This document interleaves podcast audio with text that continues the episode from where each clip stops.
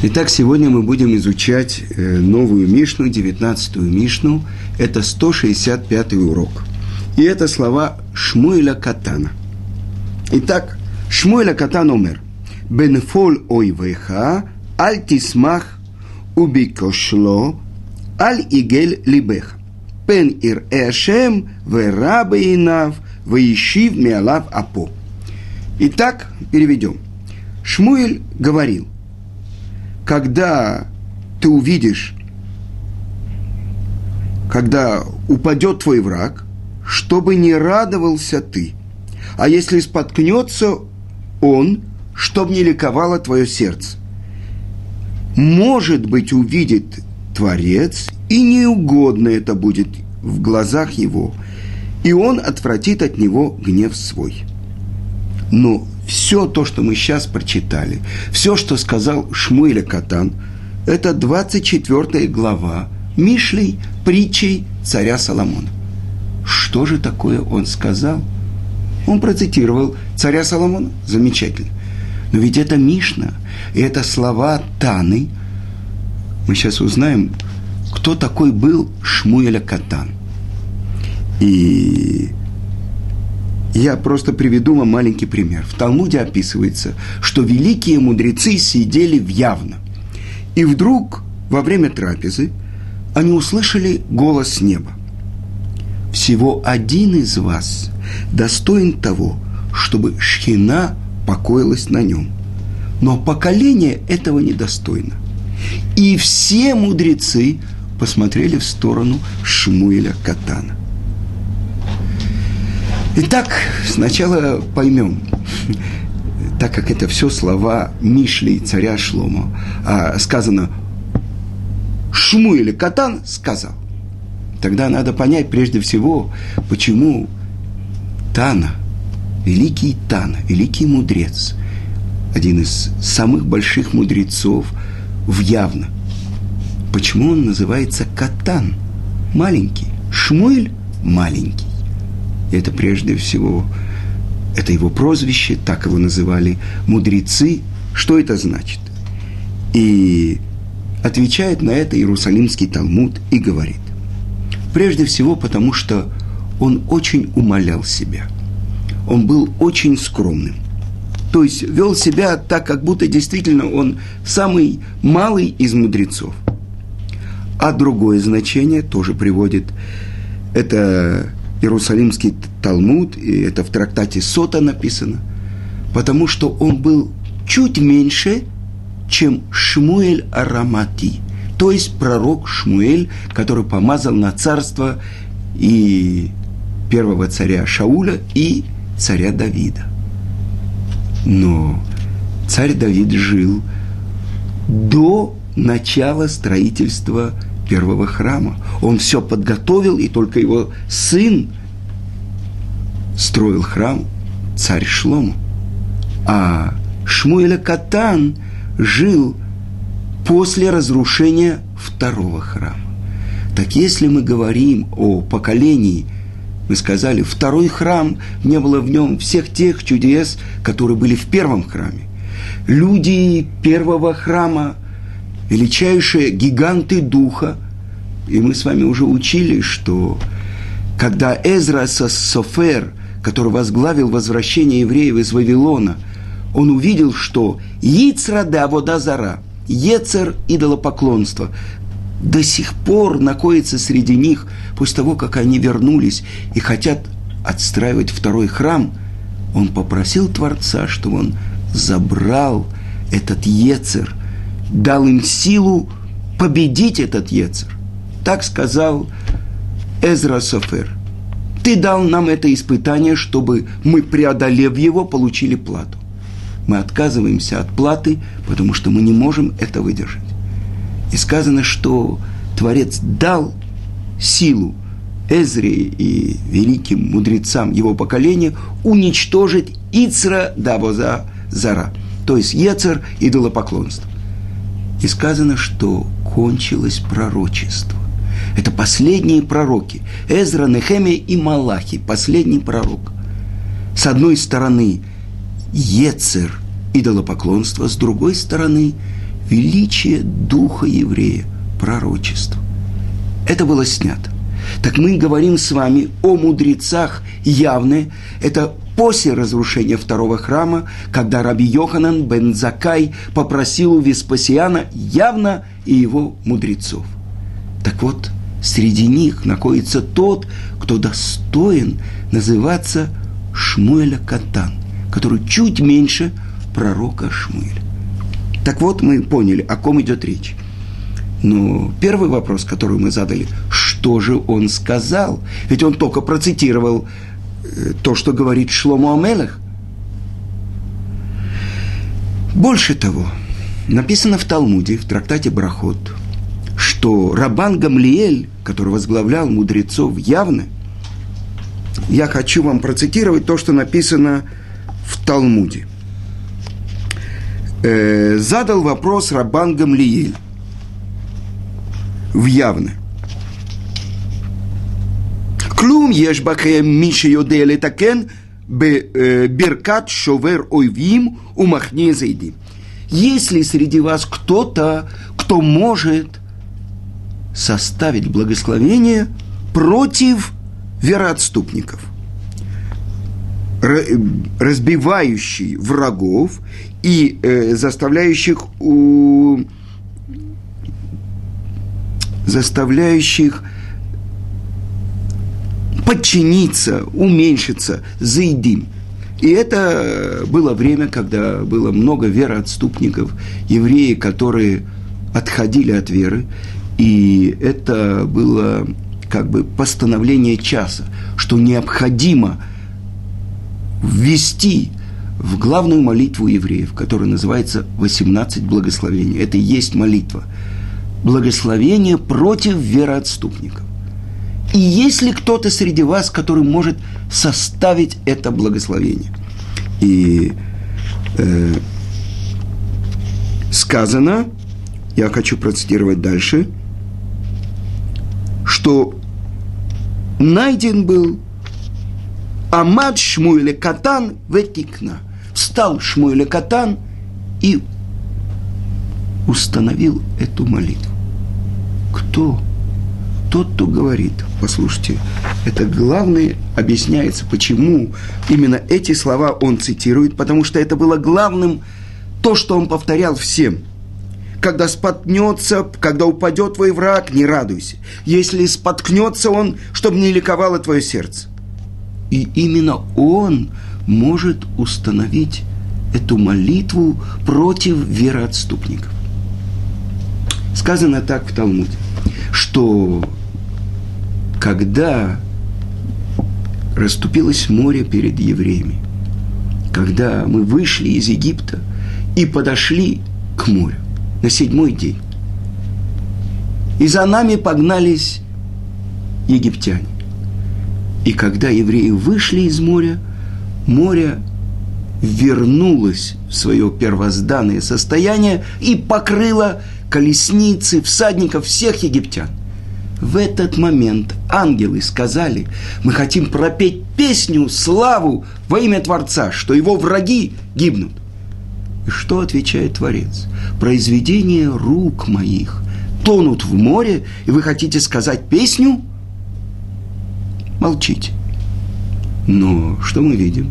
После того, как евреи вышли из моря и Творец сделал дополнительное чудо, что те самые, кто за ними гнались, от ужаса евреи кричали, вот, сейчас они нас достигнут и убьют. И вот они потонули в море. Тяжелые колесницы, всадники в драгоценных латах. Что делает Творец? Евреи, когда вышли из Египта, это не восстание Спартака – который возглавил всех рабов, вот они вышли. Евреи, которые преодолели власть египтян, отсекли себя от них, принеся в пасхальную ночь верховного идола Египта, этого самого барашка. Больше того, это был момент – когда самое большое воздействие созвездия Овна, представителем которого этот барашек на земле, в середине месяца. Именно тогда, по повелению Творца, они его режут, и в пасхальную ночь они его едят. И вот евреи вышли. Но за ними гонятся египтяне. И когда евреи выходят из моря, и Творец делает дополнительное чудо, что выбрасывается на берег все эти египтяне. А что до этого? Евреи оглядываются и говорят, мы вышли здесь, а где наши надсмотрщики выйдут? То есть раб, он еще остается рабом, потому что он чувствует на себе власть этих вчерашних господ. Хотя евреи были в Египте рабами государственными, то есть они были рабами фараона. Но я хочу вам сказать, то, что устроил Йосеф, когда он правил Египтом, он устроил так, что все египтяне были рабами фараона. Больше того, то, что он сделал, то, что он заставил их всех обрезаться и так далее, то есть он подготовил все, чтобы как можно меньше чувствовалось вот это различие, чтобы евреи были отдельно, но святые наши книги говорят, я не могу, почему Иосиф должен был делать обрезание египтянам, чтобы уменьшить эту силу, сказано у пророка. Зермат сусим зерматам, псар хамурим псарам. Семя лошадиное, их семя, плоть ослиная их плоть. Это Египет.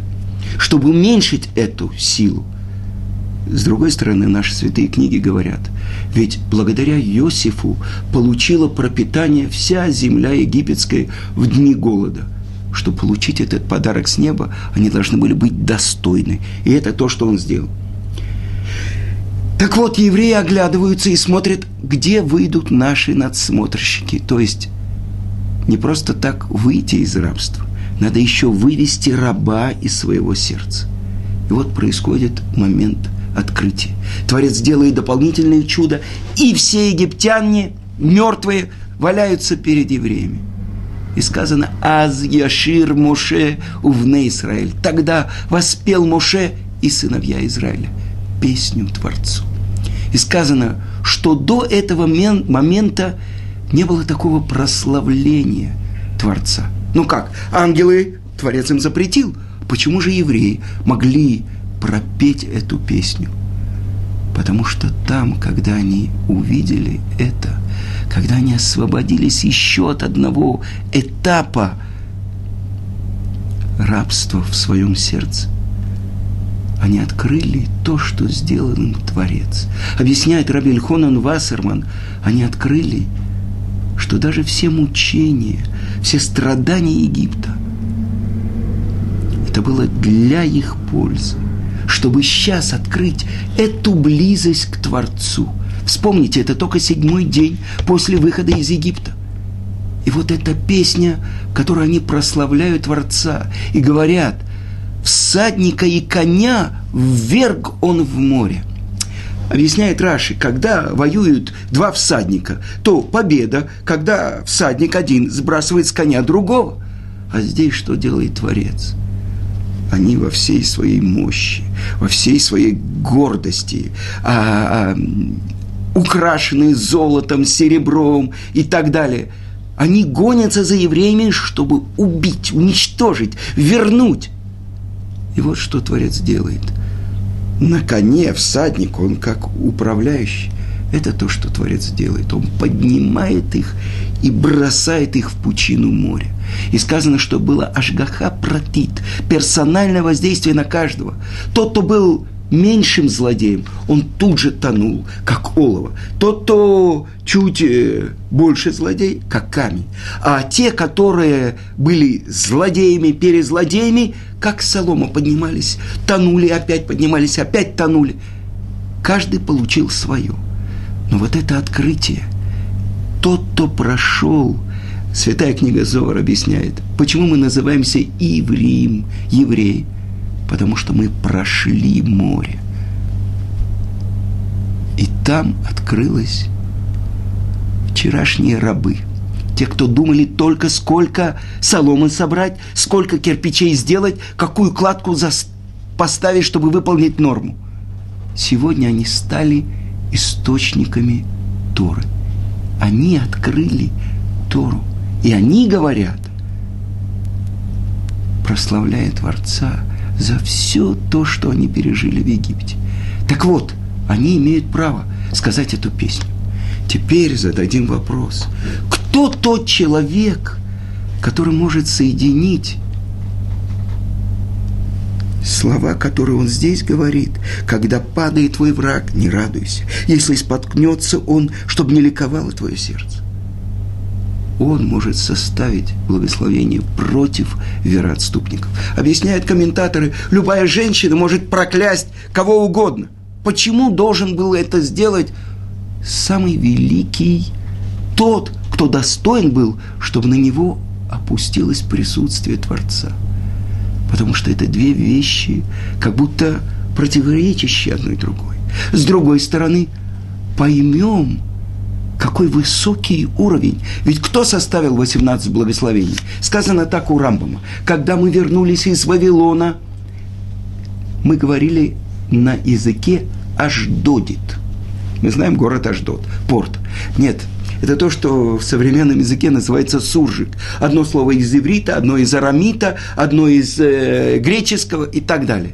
Поэтому появилась необходимость составить молитву 18 благословений. И это сделали люди Великого Собрания, среди которых были великие пророки. В каждом слове, в каждой букве 18 благословений заключены огромные тайны. Но как это так? Каждый день человек говорит одно и то же, одно и то же. Ему не надоест? И объясняет наши святые книги. Это объясняет Равовади Йосеф. Он говорит так, что у нас есть книги, смысл глубоких каванут, глубоких смыслов, заключенных в Шмонайср. Это у нас книга величайшего еврейского мудреца, который жил в XVI веке. Это Ари Акодыш. Но он говорит, то, что открыл нам, Ари Акодыш, это как на краешке вилки из того, что составили и внесли в эти святые слова люди Великого Собрания. Когда каждый день, это объясняет э, книга святая Тикуны Азор, каждая молитва, она отличается от всех молитв, которые были раньше. Каждый человек в том состоянии, в котором он находится, и те слова, которые он произносит утром – это не те слова, которые он произносил вчера, 10 лет тому назад. Это совсем другие слова. Представьте себе, детская игра, калейдоскоп. Одно маленькое движение, полностью меняется картина. Сколько там кусочков разноцветного стекла. Совсем другая картина. Так каждая молитва, шахрит, утренняя молитва отличается от молитвы Минха, а молитва Минха отличается от молитвы вечерней – потому что это особенная направленность сердца еврея. Что такое молитва? Это просьба о милосердии. Но кто просит и кто открывает славу Творца, произнеся эти слова? Это не те же самые слова, которые ты произносил утром. Это не те же самые слова, которые ты произносил днем. Подумайте, задает вопрос Талмуд. Кто составил не текст, а саму молитву утреннюю. И написано в наших книгах Авраам Авину. Наш пратец Авраам. Сказано в Торе, «Ваяшкем Авраам Бабокер». И встал рано утром Авраам. С чего начинается все? С безграничного отдавания. Хесед. Это утренняя молитва. Начало дня – до того, как солнце появляется над краями гор, первый луч, до этого мы должны кончить шма, а вот теперь с первым лучом мы должны стоять в молитве Шмонайсра. Это то, что написано в Талмуде, это молитва Ватикин. С первым лучом солнцем Ируха и Машемеш, чтобы увидели тебя солнцем. Это первая начальная молитва. С чего начинается? Это Авраам Авину, это хесед, это безграничное отдавание. Увидел Авраам, что так Творец ведет себя по отношению к миру, и он сказал, это то, что я хочу открыть миру. Это шахарит. дневная молитва. Сказано в Торе, «Ваяца Ицкак ласуах бесаде». И вышел Ицкак, чтобы беседовать в поле перед заходом солнца. День завершается. Перед завершением. Это молитва после полуденной молитвы. Это наш братец Ицкак. То есть все собирается, все подытоживается. Это Ицкак. И вот наступает ночь, тьма. И в этот момент, когда, казалось бы, весь мир приходит к завершению, и остался Яков один, в одиночестве. Он в одиночестве, и тот, кто сотворил мир в одиночестве. И здесь мы говорим вечернюю молитву. Эмет ваимуна. Истина и верно. Здесь, несмотря на то, что весь мир скрыт, сердце человека открывает свою тропинку к Творцу. В мраке я полагаюсь только на тебя. Это Эмуна, это Яков. И наши мудрецы говорят, это то, что было в храме, утренняя постоянная жертва. Курбан Тамид – это шахарит. Дальше, после того, как день склоняется к вечеру, после полудня, через полчаса, это время приноси, принеси, принесения. Курбан Тамид Бен Арбаим. А что же остается на вечер? Те оставшиеся части жертвы, которые не были сожжены из Курбан Тамид, это жертва все сожжения, их сжигают ночью. И это шахарит – это Минха, и это Марив. Я не могу не поделиться с вами. У нас в Ешиве в Москве работал водитель. Николай Прохорович. Он был подполковником э, организации Комитета государственной безопасности. В первый отряд «Альфа» э, он э, был э, в окружении Брежнева и так далее. И когда он вышел на пенсию, он работал у нас водителем. И жил он в Подмосковье, недалеко от Ешивы Турат Хаим. И как-то, э, ну, он нас возил, он взял еврейскую газету, и как-то он утром э, поднимает багажник, а там лежит еврейская газета. И к нему подходит какой-то сосед и говорит, Николай Прохорович, а можно газетку? Он говорит, а почему вам эту газетку? Он говорит, ну, неинтересно, еврейская газета. Он говорит, что вы еврей? Он говорит, да. Он еврей. А что такое шахарит? Не знаю. А Минха? Не знаю. А Маарив? Не. Я это хочу сказать. Николай Прохорович уже знал, что такое Шахарит, что такое Минха и что такое Мариф. Он дал газету. Но вы понимаете, это то, что установили наши мудрецы – в этих, казалось бы, повторяющихся словах. Так кто такой должен быть тот мудрец, который должен добавить еще одно благословение против вероотступников? Только тот, который говорит, если упадет твой враг, не радуйся. Если он споткнется, чтобы не веселилось твое сердце. Почему? И это то, что написано. Потому что Творец увидит – и может это будет плохо в его глазах. Человек, который радуется тому, что его враг споткнулся. Тогда он думает, о, это я, причина, Творец отомстил ему. Злорадствует, радуется. И тогда сказано в притчах царя Соломона, что тогда Творец отворотит свой гнев от него и обратит его на кого? На тебя – Бойся, потому что гнев отойдет от твоего врага и обратится на себя, на тебя. По-другому сказано, сказано гнев Творца, но не сказано харонапо, то есть э, он опустит этот гнев не на него. Так не сказано харонапо, а апо.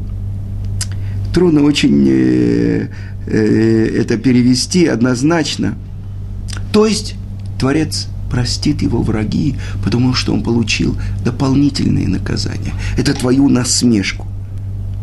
И тогда он говорит, что Творец прощает человеку все грехи, когда он в беде. И когда он видит ликование его врагов из-за этого падения. Об этом он объясняет смысл того, что сказано в этих словах Мишли. И я приведу вам пример. Рова, когда он болел, в первый день он говорил, никому не надо рассказывать. А во второй день он говорит, расскажите это. Что те, кто меня любят, они будут за меня молиться. А те, кто меня ненавидят, они будут радоваться. И тогда Творец снимет с меня эту болезнь. Но посмотрим, мы только начинаем учить, я хочу привести вам один мидраж. Это написано мидраж Коэля Траба. Раби Лазар бен Шамуа, великий еврейский мудрец, э, который жил в земле Израиля. Рова жил в Вавилоне. И вот как-то путники шли по дороге, которая вела э, мимо моря, э, вдоль берега моря. И внезапно они увидели, как поднялась страшная буря, и огромные волны начали швырять судно. И он налетел на скалу, треснул, и через несколько минут его мачта скрылась в морской пучине. Из тех, кто был на суше, а, извините, э, те, э, увидели, что судно потонуло, и несколько человек начали барахтаться, и вдруг они увидели, что один схватился за доску и, и начал плыть, и он сумел добраться до берега. Но когда он вышел на берег, на нем не было никаких одежд. Он сбросил все одежды, чтобы она не мешала ему плыть. Но увидев, что по берегу идет большая группа людей, он очень смутился и спрятался за большой камень. Так что видна была только его голова. И он закричал, «Евреи, жальтесь надо мной! Дайте мне хоть какую-нибудь одежду, потому что все мои вещи утонули в море, у меня не осталось ничего, чтобы прикрыться». Евреи сразу поняли, что это римлянин, один из тех, кто правил в земле Израиля. А они ненавидели римлян, потому что Римская империя разрушила храм и принесла множество бед еврейскому народу. И они начали насмехаться над спасшимся. Этот наряд тебе очень идет. Дай Бог, чтобы такое же случилось с каждым из римлян. Бедный римлянин не знал, что делать. И вдруг в толпе евреев он увидел Рава. Это был Раби Лазар бен Шамуа и сразу понял, что он непростой человек, потому что все выказывали ему уважение. И тогда он обратился к Равину с такими словами. «Я вижу, что ты старый и знатный человек, и наверняка знаешь, как следует поступать, когда другие попадают в беду. Жалься надо мной и дай мне хоть какую-нибудь одежду». Раби Лазар тут же остановился и отдал римлянину одну из лучших своих одежд. Затем он пригласил его к себе домой, накормил, напоил, оставил отдыхать. А после этого утром он дал ему немного денег и коня, и даже проводил часть пути. И вот прошло много лет. И этот римлянин, который помог, которому помог Рабель Азар, стал римским императором. И все это время он помнил, как в трудную минуту евреи не помогли ему, а надсмехались над ним. И он только мечтал, как он отомстит за свое унижение. И вот, став императором, он тут же написал своему наместнику в Израиле «Встань против них и убей всех евреев, живущих в земле Израиля». Узнав об этом страшном указе, евреи очень испугались. Но они даже не знали, что делать, но они обратились к Раби Лазару, пожалуйста, отправляйся в Рим и обратись к императору и попроси его простить нас и принеси ему от нас в дар вот этот ларец, в котором есть драгоценности и золото. Взял Рабель Азар золото и отправился в путь. И вот он приблизился к императорскому дворцу и сказал стражникам, «Идите и скажите императору, что у ворот его дворца стоит еврей и спрашивает, как он поживает». Стражники передали императору эти слова, и тот распорядился, «А ну-ка, приведите его ко мне». И как только Раби Лазар вошел, император его сразу узнал. Он никогда не забывал, как Раби помог ему, когда он оказался в беде. Император поднялся со своего трона, поклонился Раби и сказал ему, «Мир тебе, Раби! Что привело тебя ко мне? Для чего ты проделал столь долгий и опасный путь? Может быть, я смогу тебе чем-нибудь помочь?» Раби Лазар ответил, «Я пришел просить тебя, чтобы ты простил евреев и не стал бы им мстить». Император возразил, «Но ведь они не исполнили то, что написано в вашей собственной таре. Не только не сжалились наоборот надо мной, а наоборот насмехались и глумились, поэтому им полагается смерть». Раби Лазар сказал, «Даже если они себя вели недостойно, все же прошу тебя, прости их. И вот взгляни, какой драгоценный дар они тебе послали. Ответил ему император, мне не нужны никакие подарки. Только ради тебя я готов их простить. А золото забери себе. Я тебе даю его вместо тех денег, которые ты помог мне тогда, в тяжелую минуту. А кроме этого, я хочу, чтобы ты зашел в мою сокровищницу, и выбрал себе 70 лучших одежд вместо той, которую ты мне подарил. И возвращайся домой с миром. Когда Раби Лазар вернулся в Эрец Исраэль и рассказал евреям обо всем, что с ним случилось, радости и веселью не было конца. Все бы благодарили Раби Лазара бен Шамуа, понимая, что еврейский народ избежал мести императора только благодаря тому, что много лет тому назад – Раби сделал добро простому римлянину, который спасся с тонущего корабля. Итак, мы понимаем, то, что сказал Раби Шимона Катан, заключает в себе очень большую вещь. Но еще есть много вопросов, которые мы еще не задали, и на которые отвечают наши мудрецы в разных местах Талмуда, и об этом будет наш следующий урок –